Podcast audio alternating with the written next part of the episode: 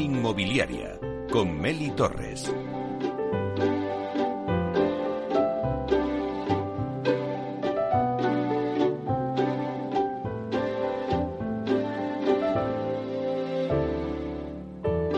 Comienza el debate.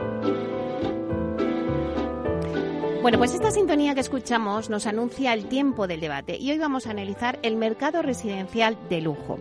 El próximo 2023 va a ser un año pues lleno de incertidumbres. El sector inmobiliario está viendo pues momentos de tensión derivados de, del contexto económico global. Incluso se habla ya de un posible estancamiento del sector debido pues a una bajada de la demanda. La recesión está claro que planea en todos los sectores. Pero hoy nos vamos a parar y vamos a analizar cómo va a afectar esta situación al sector inmobiliario de viviendas de lujo. Parece que el sector residencial de lujo está muy asentado de cara a afrontar el periodo de crisis que inevitablemente pues vamos a afrontar todos y la clave va a estar en el tiempo que dure eh, esta, este periodo de crisis, ¿no? Si es acotado en el tiempo, el mercado seguirá fuerte, aunque con una moderación en las subidas de precio. Por el contrario, si nos vamos a escenarios de esta inflación, con caída prolongada del PIB o aumento desbocado del paro, sí puede haber importantes consecuencias. Esto es un poco lo que se recoge. Lo que vamos a analizar aquí con expertos en la materia es pues al final, ¿qué busca el inversor de vivienda de lujo? Eh, ¿Qué calidades demanda? ¿Ubicaciones? Y quería leeros porque, em, bueno, pues una persona cuando yo comenté que íbamos a hacer este debate, José Antonio Pérez Ramírez, que es eh, profesor de, del Real Estate Business School, y le mandamos un beso fuerte, pues me puso, bueno, enhorabuena por el dardo que has lanzado, ya que esta Diana sigue demandando proyectos, hablamos del sector del residencial de lujo, y que dice, sigue demandando proyectos y servicios, no solo a la altura de sus expectativas, sino superándolas, ya que no es cuestión de costes ni de precios, sino de valor Máxime con un mercado de segunda mano que continuaría multiplicando las inversiones iniciales. Bueno, pues todo esto que nos propone la gente de la calle en el mercado. Vamos a darle ahora mismo forma, así que os voy a presentar pues pues a quienes tenemos hoy en la mesa. Tenemos con nosotros a Vicente García Barres, que es director general de Grato. Buenos días, Vicente. Buenos días y muchísimas gracias por atendernos y darnos esta oportunidad en este foro. Bueno, para poner un poquito en situación a los oyentes, hablar de Grato pues es hablar de artesanía, de tecnología y de lujo. Es la empresa española líder en fabricación de pavimentos de parque de ingeniería y de carpintería para interiorismo, de madera de roble europeo, procedente exclusivamente de bosques gestionados de forma sostenible. Bueno, pues eh, eh, avanzaremos en el debate y nos iráis contando. Eh, luego también tenemos con nosotros a Ginés Navarro, que es director gerente de Azmara Capital. Buenos días, Ginés. Buenos días, muchas gracias por la invitación.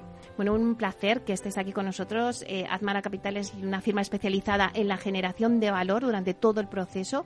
Y bueno, igual muchos dicen, pero a ver, eh, igual muchos os conocen, pero si tenemos que, dejar caer, ¿no? Para que la gente pues os ubique, pues a lo mejor eh, Canaleja Residence, ¿no? Que es uno de los proyectos de lujo de, de Madrid.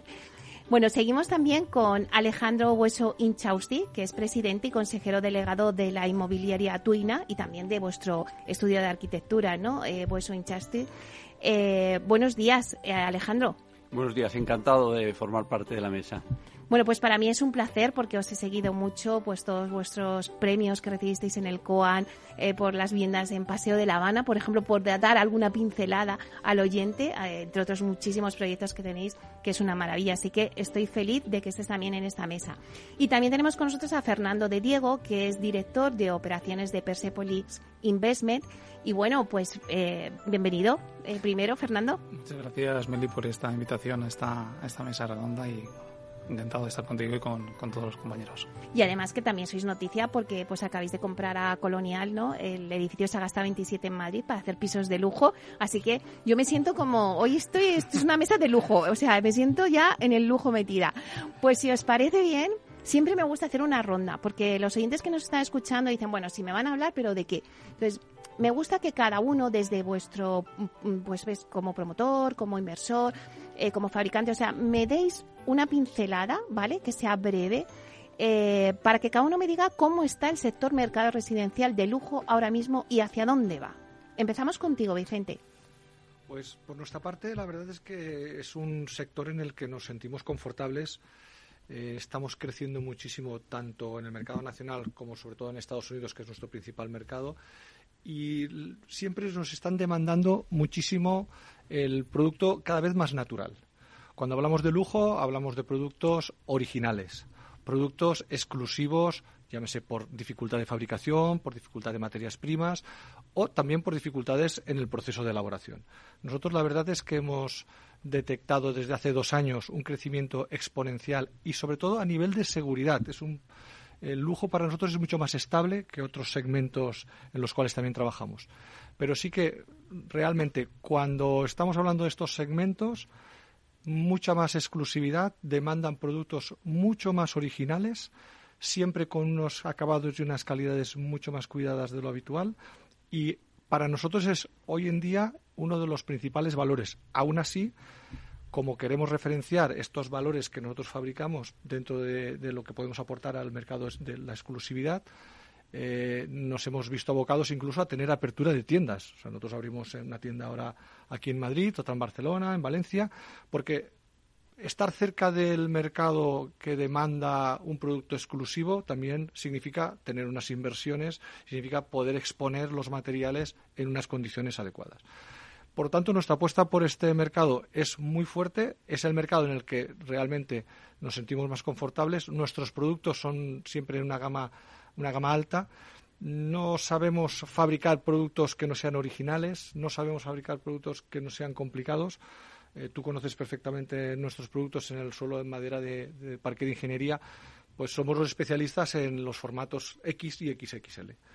Por lo tanto, nuestros clientes habituales eh, nos demandan cada vez más, eh, más exigencia dentro de nuestros fabricados y eso al final se incorpora en unas viviendas que por ubicación, por singularidad, por productos incorporados dentro de ellas, están clasificadas como productos de lujo. Y es un poco lo que más nos atrae en crecimiento, en estabilidad y sobre todo, ya digo, no solo en el mercado nacional, sino en los mercados internacionales. Para nosotros nos da mucha estabilidad. Me quedo con ese crecimiento exponencial, ¿no? Y ese cliente, ¿no? Que exige más y que demanda eh, cada vez, pues, esa mayor calidad, ¿no? Eh, Ginés. Sí, pues yo voy a recoger un poco el, el guante que lanza Vicente, que él hablaba un poco de crecimiento y, estabilidad. Yo creo que, que nosotros, eh, eh, precisamente Admara, para entrar en, el mercado residencial de lujo, es lo que, lo que intenta también eh, explicar a sus inversores. ¿no? yo al final, al analizar el, residencial de lujo, me gusta separarlo en dos. Una cosa es residencial y luego otra cosa es lujo. ¿no? Oye, ¿por qué residencial? Pues residencial porque hay una necesidad de vivienda, ¿no? sobre todo en, ciudades españolas donde la población crece por encima del número de eh, viviendas que se construyen. ¿vale? Y luego, eh, eh, ¿por qué el lujo ¿no? en cuanto a inversión y financieramente hablando? Si nos ponemos a, pensar en cómo está el, precio euro metro cuadrado del lujo en España respecto a otras ciudades europeas mm, y saliéndonos de Europa en América sin ir más lejos, pues estamos todavía muy por debajo de la media, ¿no? Cuando eh, porcentualmente crecemos igual, ¿no? Entonces creemos que eh, financieramente hablando, pues también en, el residencial es, es, un mercado muy interesante para nuestros inversores. Pues me quedo con esa idea también de que a nivel financiero es un mercado muy interesante. Eh, Alejandro. Bueno, nosotros en la doble faceta de actividad que desarrollamos, en el caso de Tiuna, desde el año 64, aunque yo tomé el relevo en el año 81, y en el estudio de arquitectura que fundé hace ahora algo más de 40 años, eh, aunque hemos tenido eh, actividad no solo en el mercado residencial, pero fundamentalmente eh, nos hemos especializado, o digamos, uno nos especializa, le especializa el mercado ¿no? y la experiencia en el mercado de lujo. Tanto trabajando para nosotros mismos, los socios del estudio somos los socios de la inmobiliaria Tiuna, como para terceros. Eh, de hecho, nosotros en el estudio de arquitectura el 90% de los proyectos eh, los hacemos para afuera. Es precisamente trabajar para los demás los que nos hace el tener tomado el pulso al mercado y poder ser un estudio especialista. Pero sí que hemos visto que en los últimos años nuestra conexión con fondos internacionales, la vocación por invertir en el sector residenciado prime eh, de lujo es eh, cada vez mayor. los inversores internacionales eh, se sienten muy, muy cómodos en España como consecuencia con algo que ha comentado Ginés, y es que en España se confunde o se ha confundido lo que es el valor y el precio. Y en los últimos eh, años eh, esa eh, diferenciación se ha hecho notable y se va consolidando, pero hay mucho recorrido todavía. Si vemos, por ejemplo, y comparamos entornos, había dicho Ginés que no hemos alcanzado los valores de mercados internacionales. Evidentemente, los precios de la vivienda en París o en Londres no son ni remotamente parecidos a los que hay en Madrid. Pero la mayor diferencia que hay es que hay un gap mucho mayor en lo que se concibe no como localización, sino como propiamente la calidad eh, concreta del inmueble. Es decir, en el mismo Londres o en el mismo París, en zonas prime, la diferencia de valor entre dos edificios prácticamente colindantes puede llegar a estar en una relación de dos a uno o incluso superior.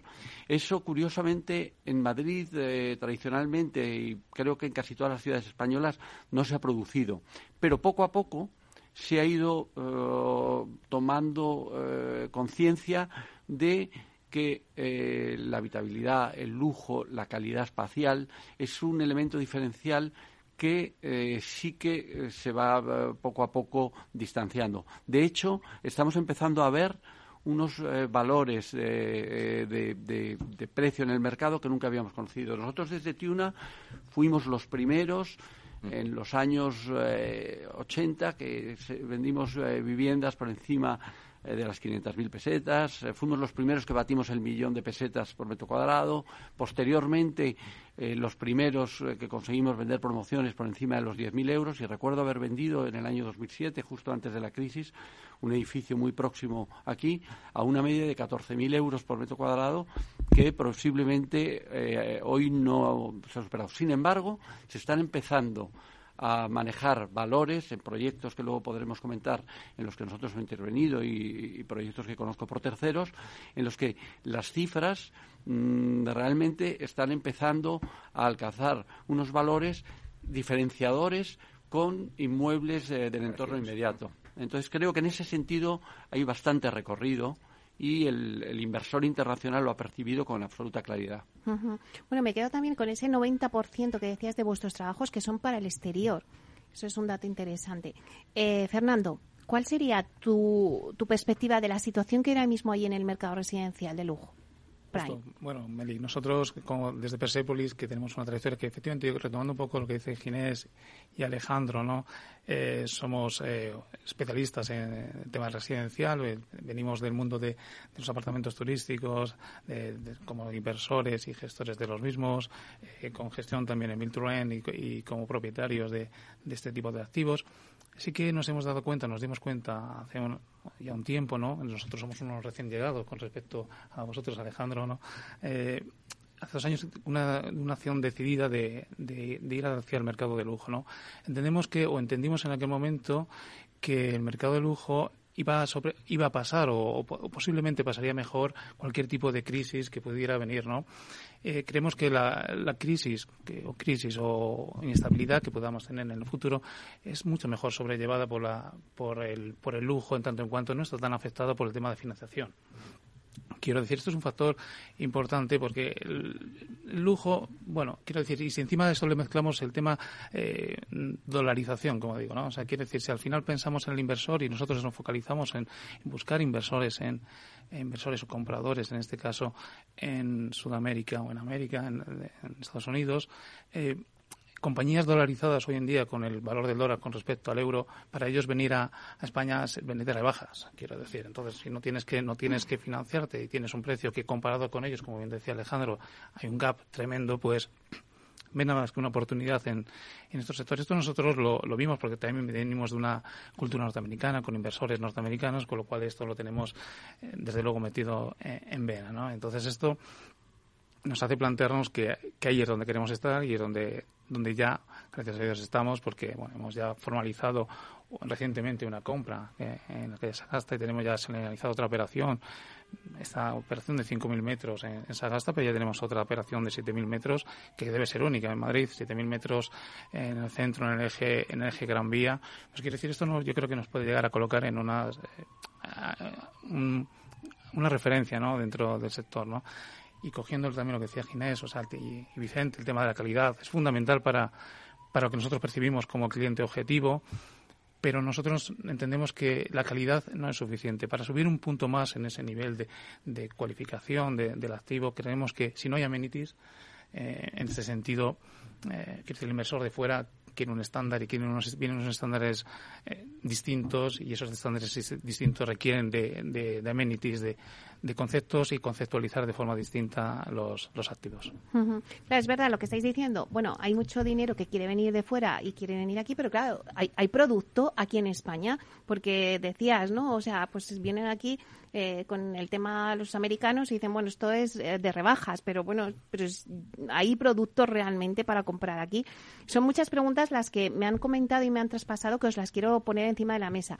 Eh, fundamentalmente me preguntan cuáles son las razones por las que el inversor invierte en vivienda de lujo. Aquí hemos hablado por una cuestión financiera, también porque es una inversión segura, que decía antes Vicente, también por la inestabilidad que decía también eh, Ginés política en otros países, ¿no? Que al final, pues, oye, pues, pues mm, España reúne esos requisitos, eh, pero también está sobre la mesa esa escasez de oferta que hay de vivienda de lujo.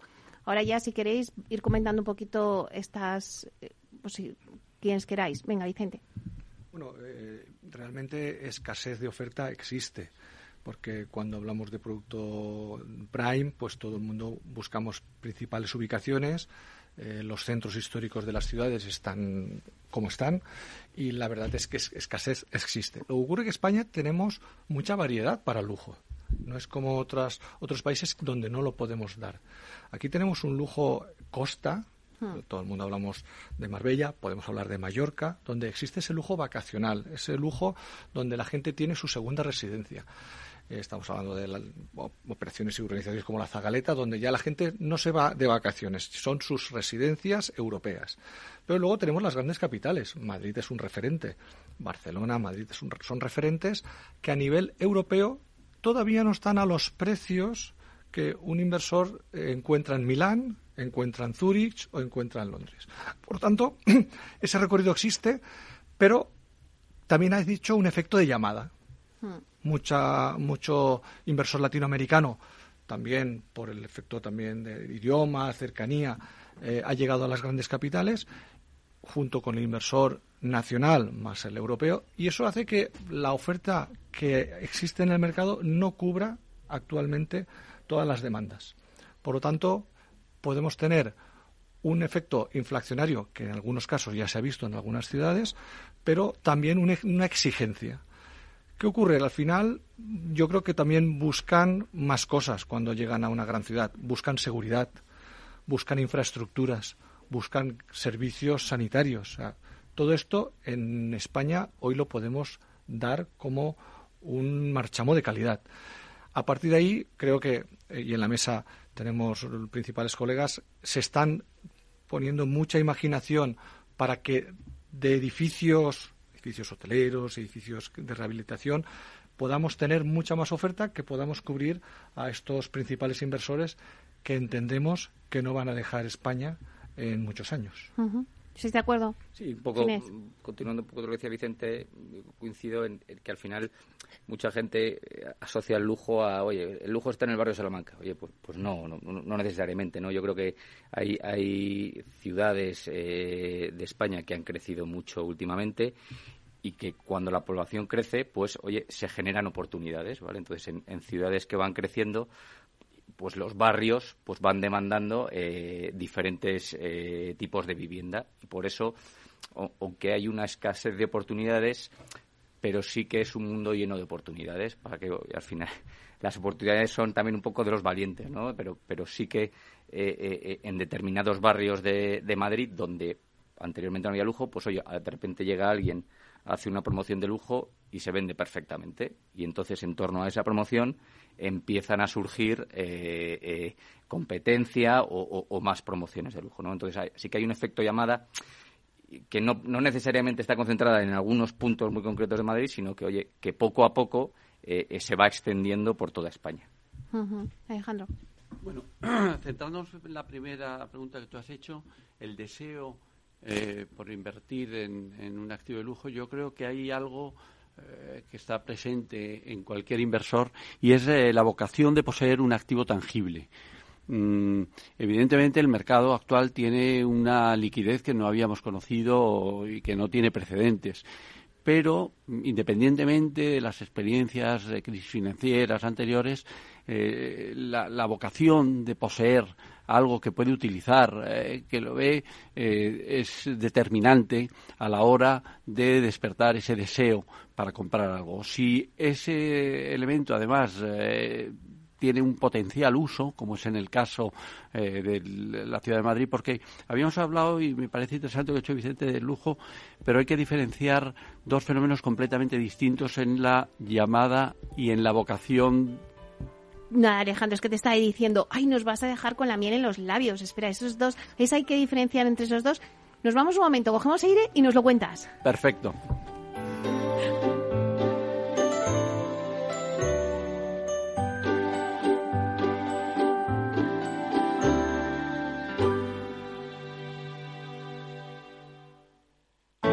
Artesanía, tecnología y lujo de la mano de Grato una marca española líder en fabricación de pavimentos de parqué de ingeniería y carpintería para interiorismo de madera de roble europeo, procedente exclusivamente de bosques gestionados de forma sostenible. Grato te ofrece las mejores calidades para tus proyectos residenciales y hoteleros, fabricando tanto parqué de ingeniería como cocinas, puertas, armarios y muebles de baño con exclusivos diseños, siempre con trato directo de fábrica. Grato da vida a espacios en todos los rincones del mundo con productos sostenibles, duraderos, de alta calidad y personalizables. Capital Radio. Escucha lo que viene.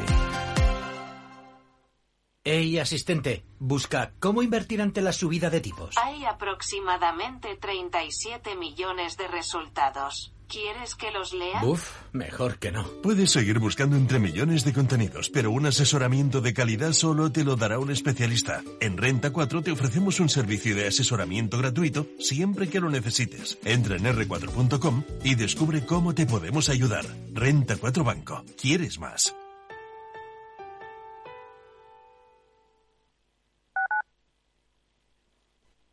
Capital Radio, Madrid 103.2 FM. Disfruta de la mejor cocina gallega en Montes de Galicia. Todo un clásico moderno en el barrio de Salamanca. Disfruta de la variada dieta atlántica, de las mejores carnes y pescados tratados con respeto y transparencia y regados con una de las mejores bodegas de la zona. En grupo, en familia o en pareja, Montes de Galicia te ofrece el espacio perfecto en cada ocasión. Esto te estás perdiendo si no escuchas a Rocío Arbiza en Mercado Abierto. Eduardo Martínez, cofundador de la FinTech Tokio.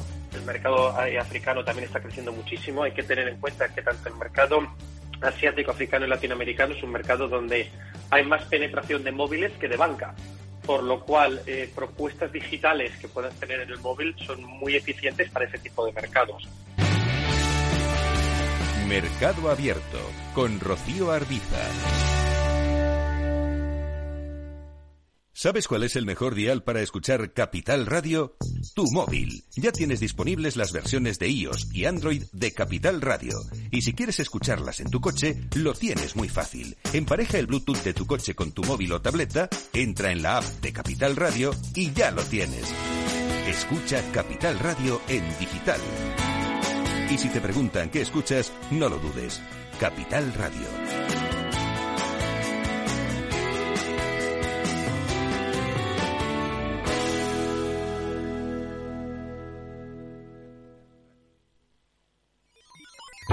Los robots escuchamos Capital Radio.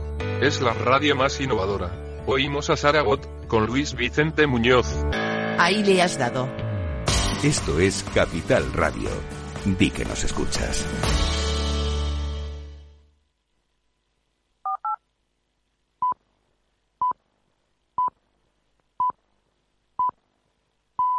Inversión inmobiliaria con Meli Torres.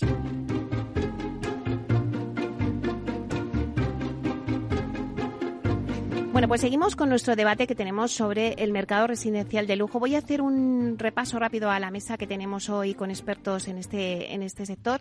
Tenemos con nosotros a Vicente García Barrés, que es director general de Grato. También tenemos con nosotros a Ginés Navarro, que es director eh, gerente de Azmara Capital a Alejandro Bueso Inchausti, que es presidente y consejero delegado de la inmobiliaria Tuina y también del estudio de arquitectura Bueso Inchausti, y también a Fernando de Diego, que es director de operaciones de Persepolis Investment. Bueno, pues nos habíamos quedado contigo, Alejandro, que nos contaba esas dos diferencias. Sí, eh, quería decir que en el mercado de lujo abierto, eh, en las últimas décadas en España, habría que distinguir entre lo que es el mercado eh, europeo que está más eh, dirigido a la segunda residencia, que en muchos casos, como bien decía antes Vicente, se convierte en primera, en primera vivienda, vivienda de costa, vivienda, y se ha creado un nicho que ha crecido enormemente como consecuencia de Madrid se ha convertido en la, en la capital de una comunidad de 500 millones de personas que comparten un idioma y eh, con una vocación eh, europea tremenda. Eh, eso ha puesto en valor el, mercado de lujo en Madrid y, al contrario de lo que pasa con el mercado de costa, se ha concentrado en unos barrios muy concretos. específicamente, antes comentaba Ginés, el barrio Salamanca ha, focalizado y ha disparado eh, los valores de, los suelos y, por lo tanto, el de las viviendas. Pero cuando hablábamos de escasez, efectivamente, con la enorme liquidez que hay eh, ahora mismo en el mercado, en España hay una contradicción enorme y es que hay muchos actores eh, dentro del mercado, tanto desde el punto de vista de los inversores, como de asset managers, como constructoras, como estudios de arquitectura también lamentablemente para, el sector, eh, pero no hay la posibilidad de eh, desarrollar la actividad por carencia de suelo. Y se produce una circunstancia que no tiene ningún otro tipo de comparación en ningún mercado internacional. Y es una eh, relación entre el valor de suelo y el valor en venta que no tiene eh, un rango ni mínimamente parecido en, ningún país. Es sorprendente, por ejemplo, si hablamos de promociones eh, míticas, como por ejemplo eh, la que se hizo hace, perdona, hace 12 años en, Londres entre, entre Hyde Park y, Belgravia en, en Knightsbridge, el desarrollo de One Hyde Park de Richard Rogers todos eh, tienen en, eh, la memoria el recuerdo del famoso ático que se vendió por 160 millones de euros, que luego fue revendido por 180 millones de libras eh, unos años después. Y cuando supimos del coste que había tenido el suelo del solar, todos creímos que era el típico error periodístico. Yo estuve haciendo averiguaciones y el dato era correcto. yo también participé como asesor con Peabody, que es una un fondo de O'Connor Capital Partners en Nueva York y eh, quedé impresionado también de los precios a los que se vendía y el costo que tenía la repercusión del suelo. ¿Y cuál era en ese, en ese un, un ratio aproximadamente eh, 3 a 1 eh, comparado con, con el, el, Prime aquí. Es verdad que también, curiosamente, luego construir es muy barato en España, que ese es otro eh, de los motivos. Pero eso ha devenido en una circunstancia eh, que ha viciado lo que es el entendimiento de lo que es eh, la vivienda de lujo.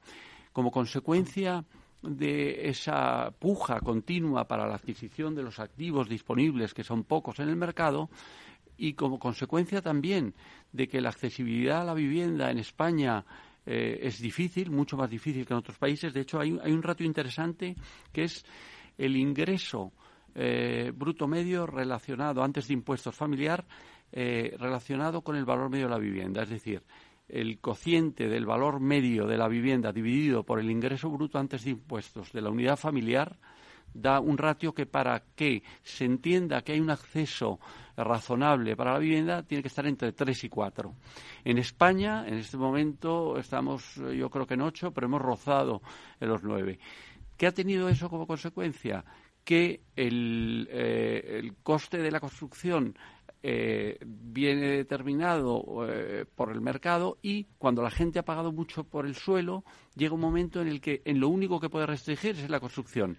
Y entonces cuando realmente supuestamente tenía que hacer un activo de lujo, mm, los números no se lo permitían. Pero eso afortunadamente está cambiando porque lo que decíamos antes, el mercado está eh, diferenciando y está entendiendo que el lujo hay que pagarlo y, se reconoce, ¿no? Fernando. Bueno, yo por volver un poco al tema de, hmm. la escasez eh, de producto, efectivamente comparto con, con Ginés y con Vicente y con, Alejandro la, escasez de producto. Efectivamente, yo creo que viene principalmente, evidentemente, porque hay falta de materia prima, eso es evidente bueno, materia prima hay, lo que no hay es la, capacidad de transformarla, eh, también empujado mucho por la presión internacional. Y esto lo digo mucho porque la presión internacional hace mucho. O sea, para desde nuestro punto de vista, eh, eh, España es la, es la Florida de, Europa y Miami es, o sea, Madrid es el Miami. De, entonces, quiero decir, sin, salvando las distancias y diferencias, pero la puerta de entrada para, para el mundo latinoamericano y ha pasado de ser el foco todo en Sudamérica, todo lo que era ir a tener la segunda vivienda en Miami, a ponerlo en, Madrid. ¿no? Empezamos con venezolanos, colombianos y demás, y ahora estamos con la presión mexicana. ¿no? Entonces, yo creo que esto está empujando mucho a, esa, esa oferta y demanda. También eh, quiero decir, eh, también hay que pensar un poco también en la demanda nacional, que no, que no es tanta. quiero decir, la demanda nacional cuesta todavía, la demanda nacional le cuesta ver todavía que esos precios sean pagables. ¿Por qué pago yo? Pues siempre pongo el ejemplo que digo, en el barrio Salamanca en 10 años ha duplicado, 100%, hemos pasado de 6.000 a 12.000 de media. Es decir, eso la gente no lo entiende. Dice, pero ¿por qué? ¿no? ¿Y qué es debido a esta presión? Bueno, yo animaría a seguir, porque porque la presión de fuera va a hacer que esto siga subiendo. Entonces, con lo cual, quiero decir, estás en un momento perfecto para subirte porque, porque, porque estás ahí, porque estamos... Eh, también yo creo que el tema hotelero nos ha ayudado eh, en este sentido a colocar a Madrid dentro de, del ámbito internacional. El inversor europeo cuando ve los estándares Four Seasons, ve Mandarín, empiezan a ver que ya hay lujo. O sea, quiero decir, el lujo del extranjero tiene que entender que hay lujo. O sea, quiero decir, porque no es que Madrid está muy bien, es fantástico para pasar una semana, pero no, a lo mejor es el sitio para vivir, ¿no? Y cuando empieza a ver estos estándares ya empieza a plantearse que somos la 11, el número 11 a nivel mundial como, como polo de atracción de, de, de, inversores y bueno, yo creo que esto es un tema que, evidentemente empuja y a la presión por la, escasez de, de producto, ¿no? Claro. Eh, Vicente. Los dos colegas, y nosotros que somos una empresa exportadora, eh, a nivel de materiales, lo que comentaba Alejandro lo hemos, vivido en directo. O sea, nosotros hemos tenido más facilidad de vender producto de gama alta eh, con edificios como el Waldorf Astoria, como el Crow Building, eh, como Hudson Yards en Nueva York. Y cuando hemos venido con estos materiales, en España nos ha costado muchísimo más, y ahora esa tendencia está cambiando, sobre todo por vuestros proyectos que estáis influenciándolos, que cuando los vendíamos en Estados Unidos.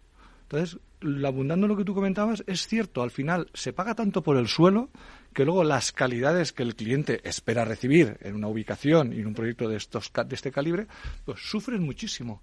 Cuando a nivel internacional nosotros estamos en grandísimos proyectos donde evidentemente las pieles interiores de los edificios y los acabados van acorde al precio final. No sufren, como aquí sí que han sufrido desde tiempos eh, antaños ese tipo de calidades. Eso también estamos viendo que está cambiando. La gente en el mercado de lujo está entendiendo que tiene que instalar artículos de verdadera categoría.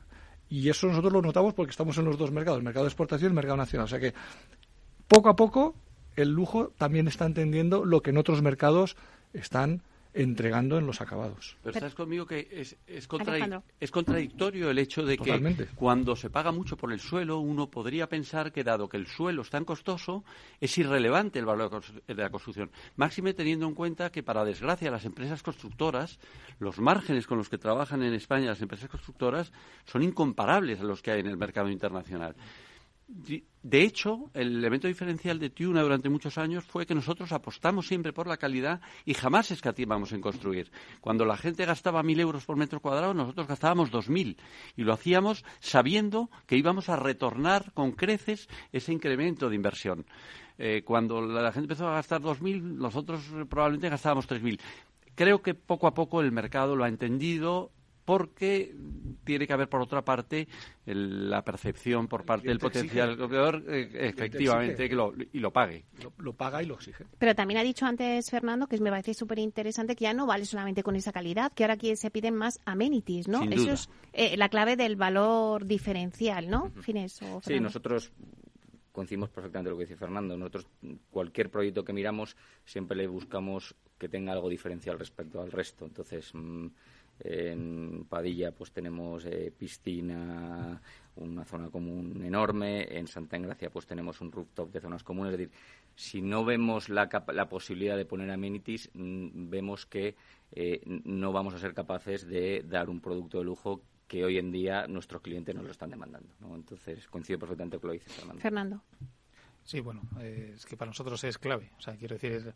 Vosotros en vuestras promociones ahora, por ejemplo, Sagasta o eso ya lo tenéis. Sí, justo. O sea, quiero decir, todo el tema en Sagasta o la otra promoción que no puedo dar el nombre, pero que duplica la inversión. es en Madrid también. Sí, sí, estamos hablando de una, una compra de 50 millones en, en el eje Gran Vía, con lo cual Sí, ya quiero decir que esto, y, para nosotros es, es, crucial, o sea, no entender el lujo, o sea, efectivamente el lujo es la calidad, el lujo es la ubicación, por supuesto, el place, pero el lujo sin amenities para alguien que viene de fuera, principalmente, no es entendido. O sea, quiero decir, además cuando viene con unos estándares, vuelvo a decir, ya marcados, de, de, otro de otro sitio. Con lo cual eso si no lo tienes no, no estás en, no estás en el lujo. Realmente porque el lujo no es construyo bueno sí pues construye bien tengo buena calidad pero tienes que dar un poco más para, porque el lujo muchas veces se, se llama lujo y diría casi a, muchas cosas que no son lujo ¿Dónde hay oportunidades? Seguro que hay muchos clientes que están diciendo, antes Vicente has dicho, bueno, pues eh, tenemos mucha diversidad de tipologías aquí en España, está el tema de la costa. O sea, ¿dónde ahora mismo hay oportunidades? Eh, muchos, hay mucha liquidez, como decíais antes, en el mercado. Eh, el inversor que quiere invertir en, el sector residencial prime, ¿dónde hay esas oportunidades? Yo como ejemplo, sobre todo porque no está en el día a día, nosotros eh, en Madrid realizamos la Gasca 99, eh, un, referente a nivel de, exclusividad y de lujo, con Rafael de la Hoz. Y ahora con Rafael de la Hoz estamos con un proyecto en Ordino, Principado de Andorra. Exclusividad, seguridad, montaña, eh, un proyecto de autor donde desde la cocina, las puertas, los suelos están diseñados por Rafael y nosotros tenemos la suerte de poder fabricarlo es ese efecto diferenciado y son esos ejemplos donde la gente no piensa que hay lujo. Hay lujo en la zona montaña, hay lujo en las zonas ciudades y hay lujo en las zonas de costa. Por lo tanto, yo creo que tenemos una diversidad como país que muchos otros países no pueden disponer.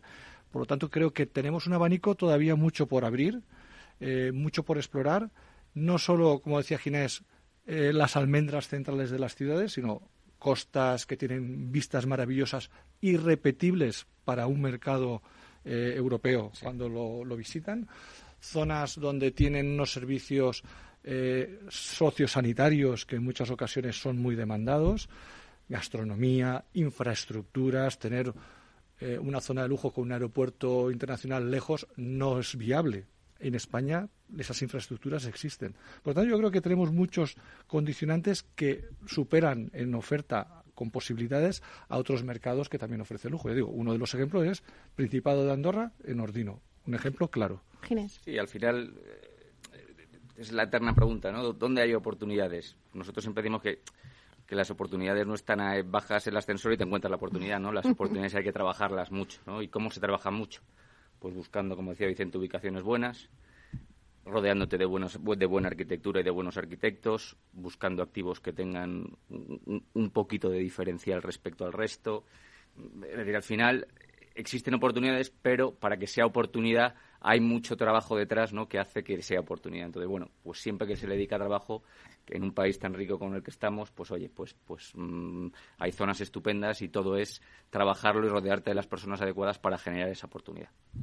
Alejandro, ¿por qué el 90% de vuestra cartera decís eh, tenemos proyectos fuera de España? O sea, ¿qué busca el inversor? No, cuando decía, creo que me había expresado mal. Cuando decía que nosotros el 90% del trabajo que hacemos desde el estudio de arquitecturas para afuera, me refiero para fuera de la inmobiliaria Tiuna. Es decir, ah, vale. nosotros el 90% de la actividad del estudio es para clientes.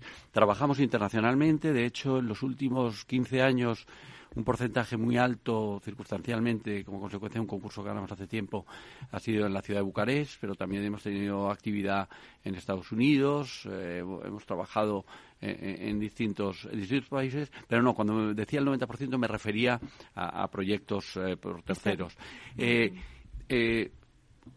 ya concretando en promociones y en proyectos en los que estamos involucrados, eh, me parece interesante algo que ha dicho Fernández y, es que eh, los eh, commodities es una de las cosas que se han introducido por primera vez en, especialmente en, edificios urbanos donde las repercusiones son muy altas. tenemos un caso muy concreto, resultado de un proyecto, de un concurso que ganamos antes justo de, la pandemia en el barrio Salamanca, concretamente en las calles, en la esquina, la confluencia de las calles Nuño de Balboa con Hermosilla.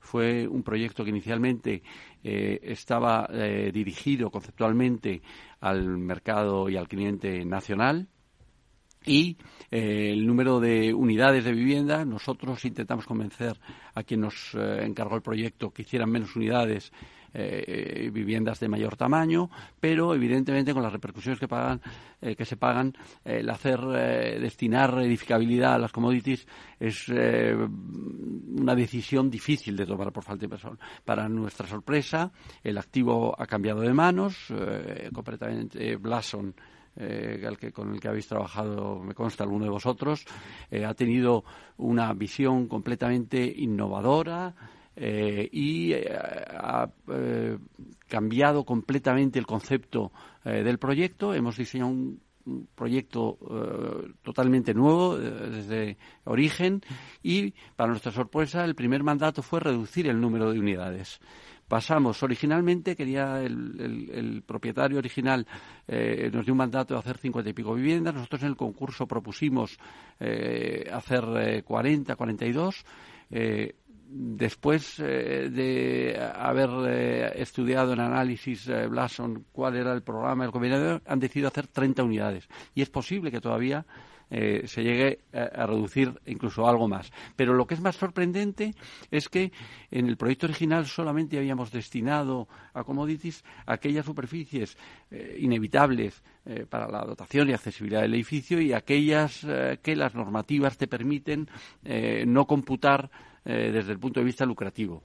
Eh, el primer mandato eh, que nos dio Blason, que piensa hacer además lo que llaman ellos branded residence, con unas características parecidas a lo que puede ser canalejas con servicios de hotel, fue incrementar enormemente toda la dotación de commodities, hasta el punto de que sobre el proyecto inicial que habíamos planteado eliminamos cuatro o cinco viviendas para dotar el edificio con, ese tipo de servicios. O sea que está claro que por ahí va la tendencia.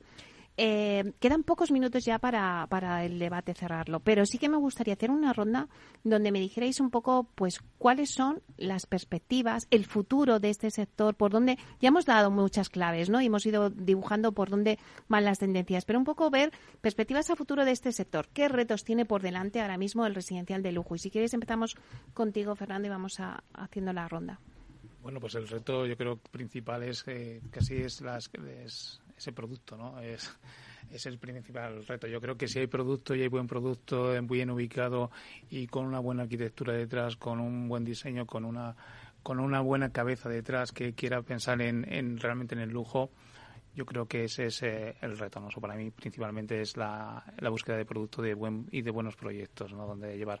Yo diría que, por ejemplo, en nuestro caso, eh, que por ponerte un ejemplo ya último, este proyecto que hemos comprado en Sagasta, donde es un proyecto, hemos buscado un proyecto decimonónico, eh, con una historia detrás, eh, donde el arquitecto Eduardo Daro puede ser un arquitecto Banco de España o de Proyecto Canalejas, cuando con, con mucha historia detrás, ¿no? con una casa que es una casa eh, pues quiere decir ciega, ¿no?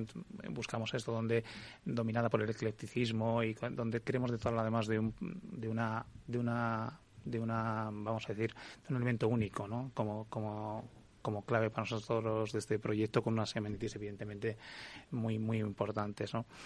Y bueno, volver. El, para mí la clave es la escasez de producto, buscar producto, buscar buena ubicación y, dotar a, ese buen producto de unos buenos servicios. Y por ejemplo, este proyecto, eh, los precios a los que puede salir, horquilla más que nada para situarnos. Esto es, un debate que tenemos también interno, está muy bien porque está muy bien traído y es difícil de decir porque porque un poco retomando lo que decía Alejandro, justo nosotros estamos haciendo ese viaje de ida y vuelta, ¿no? El tamaño, ¿no? El tamaño y el tamaño estamos pensando en si el tamaño de las unidades debe ser uno u otro, ¿no? Estamos pensando a qué público queremos exactamente dirigirnos, estamos haciendo una estrategia muy clara de a quién queremos ir y cómo queremos ir y, el tamaño de las unidades va también va a condicionar mucho ese, ese precio de salida, ¿no? Entendiendo que los programas de las de las de las piezas de las de las unidades pues tienen que ser distintos si está enfocado a un público de internacional o más nacional o un mix, ¿no?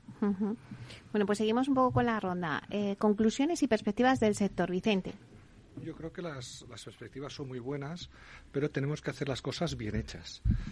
Eh, como mis colegas me comentan, la escasez es, es, importante, pero también es importante el que lo que realicemos tenga una marca y que realmente tenga un lujo detrás que se pueda percibir por el cliente. Eh, para nosotros es importante, cuando hablamos de exclusividad, que el cliente la aprecie, que el cliente tenga también unos, unos componentes de seguridad, de que marca España para el cliente inversor sea un marchamo de calidad y sobre todo que unido a sobre todo los grandes proyectos que los colegas están realizando, las buenas ubicaciones, las buenas infraestructuras que tenemos, entendemos que las perspectivas de futuro del sector del lujo son muy, muy, muy buenas. Muy bien. Eh, Ginés, ¿cuáles serían las perspectivas? Coincido con Vicente, un poco como conclusión, a día de hoy el mercado residencial de lujo está funcionando bien en Madrid. Nosotros un poco también como ejemplo eh, tenemos detrás inversores españoles, tenemos detrás inversores europeos que vienen de Alemania, tenemos detrás también inversores mexicanos, es decir, eh, desde todas las partes del mundo están llegando a Madrid inversores, ¿no? Con lo cual eh, eso explica que hoy funciona. ¿Cuál es el reto? Pues un poco lo que todos hemos hablado, ¿no? Que entre todos sepamos, seamos capaces de, a través del buen trabajo, de rodearnos bien, de la buena arquitectura, de la buena construcción, pues de generar oportunidades para seguir manteniendo que el inversor extranjero siga invirtiendo aquí, España, aquí en España y nos permita también, pues, pues, pues a los españoles, pues hacer eh, ciudades mejores. Y por último, Alejandro. Bueno, eh, yo diferenciaría eh, las posibilidades que el mercado tiene en el caso concreto eh, del mercado urbano y concretamente en Madrid, entre lo que está dirigido potencialmente al inversor internacional, que está muy focalizado, y lo que es, eh, está dirigido al mercado nacional. Nosotros, concretamente, por ejemplo, en Tiuna, eh, hemos hecho dos edificios recientemente, en la mejor avenida del Parque Donde Orgaz, la Avenida de los Madroños. Han sido unos edificios que han tenido todo tipo de premios internacionales, tanto por su arquitectura como por su calidad constructiva. Sin embargo, a pesar de que la calidad de la construcción eh, de esos eh, eh, edificios es tan alta como la mayor que se ha podido hacer, el, nivel de precios que se puede conseguir cuando estás dirigido al mercado nacional es el que es. Entonces, ahí realmente el gap del que estábamos hablando, al que se puede llegar, es acotado eh, como consecuencia de esa dificultad de la accesibilidad de la vivienda para todos los estratos sociales. Yo decía eh, muchas veces que eh, el porcentaje de españoles que no son capaces con sus ingresos de comprarse la vivienda en la que viven es enorme como consecuencia de, esa disfunción. Pero, por resumir tres aspectos de vocación hacia dónde debe de, dirigirse y cuál es la aspiración que puede tener el mercado, en principio, fundamentalmente un compromiso con la excelencia por parte de todos los actores, empezando por las constructoras y por los promotores. Para, yo siempre digo que el requisito fundamental para hacer algo bien hecho es quererlo hacer bien. Y eso, aunque parezca un contrasentido, no es una norma generalizada en el sector inmobiliario.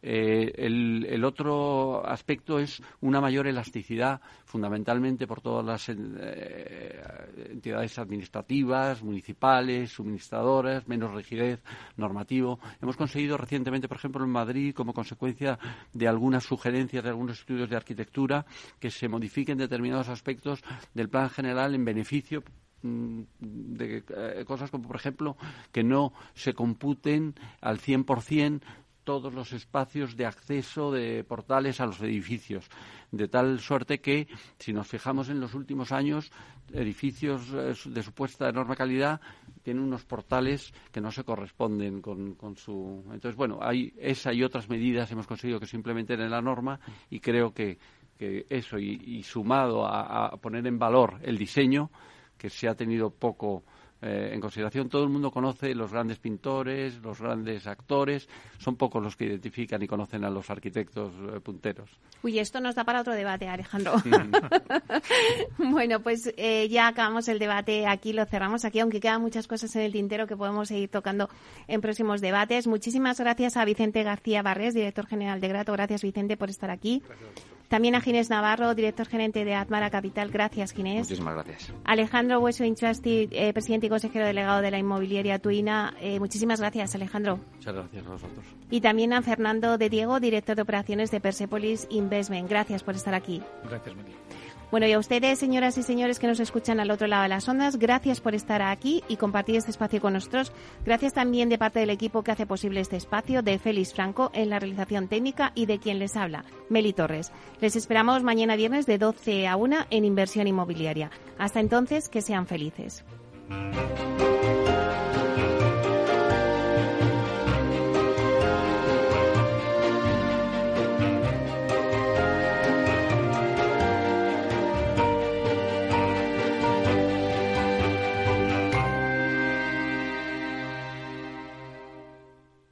Neynor Homes les ha ofrecido inversión inmobiliaria con Meli Torres.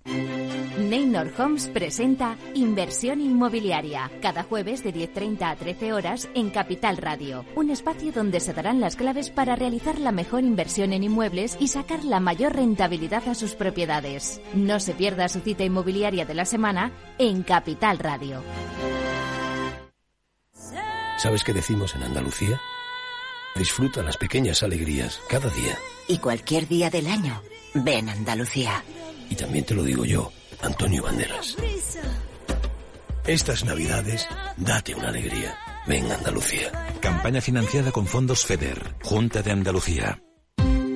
Ya no estamos en la era de la información, estamos en la era de la gestión de los datos y de la inteligencia artificial.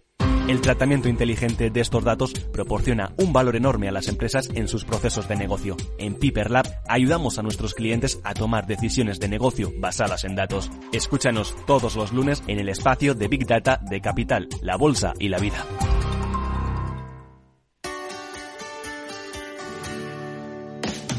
Aquí, en Capital Radio, está el programa más divertido y de mayor influencia en el mundo del capital humano. Todos los viernes a la una de la tarde, únete a Humanos en la Oficina, presentado y dirigido por el speaker internacional Miguel Ángel Pérez Laguna. Un programa donde el talento es protagonista en un formato innovador e irresistible que ya se escucha en 13 países. No te lo pierdas.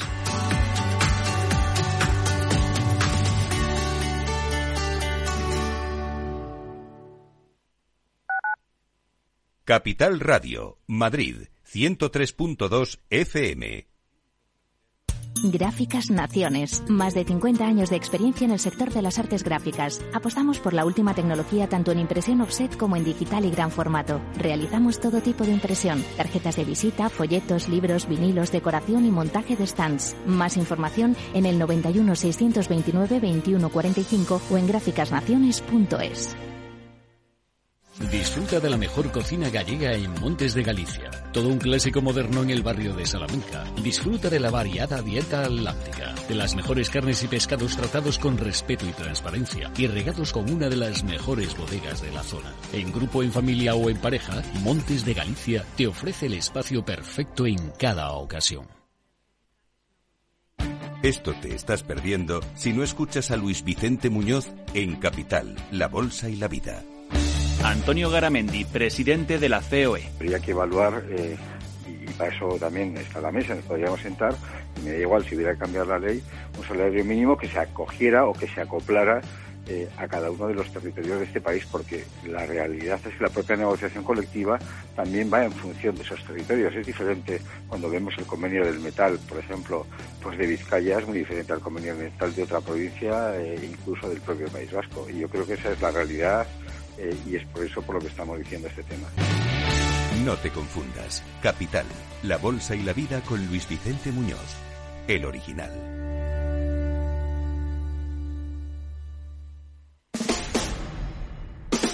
Escucha cada día entre las 8 y las ocho y media de la noche el balance de los deportes con Paco Lloret, la emoción del fútbol y la pasión del deporte en el balance. Capital Radio.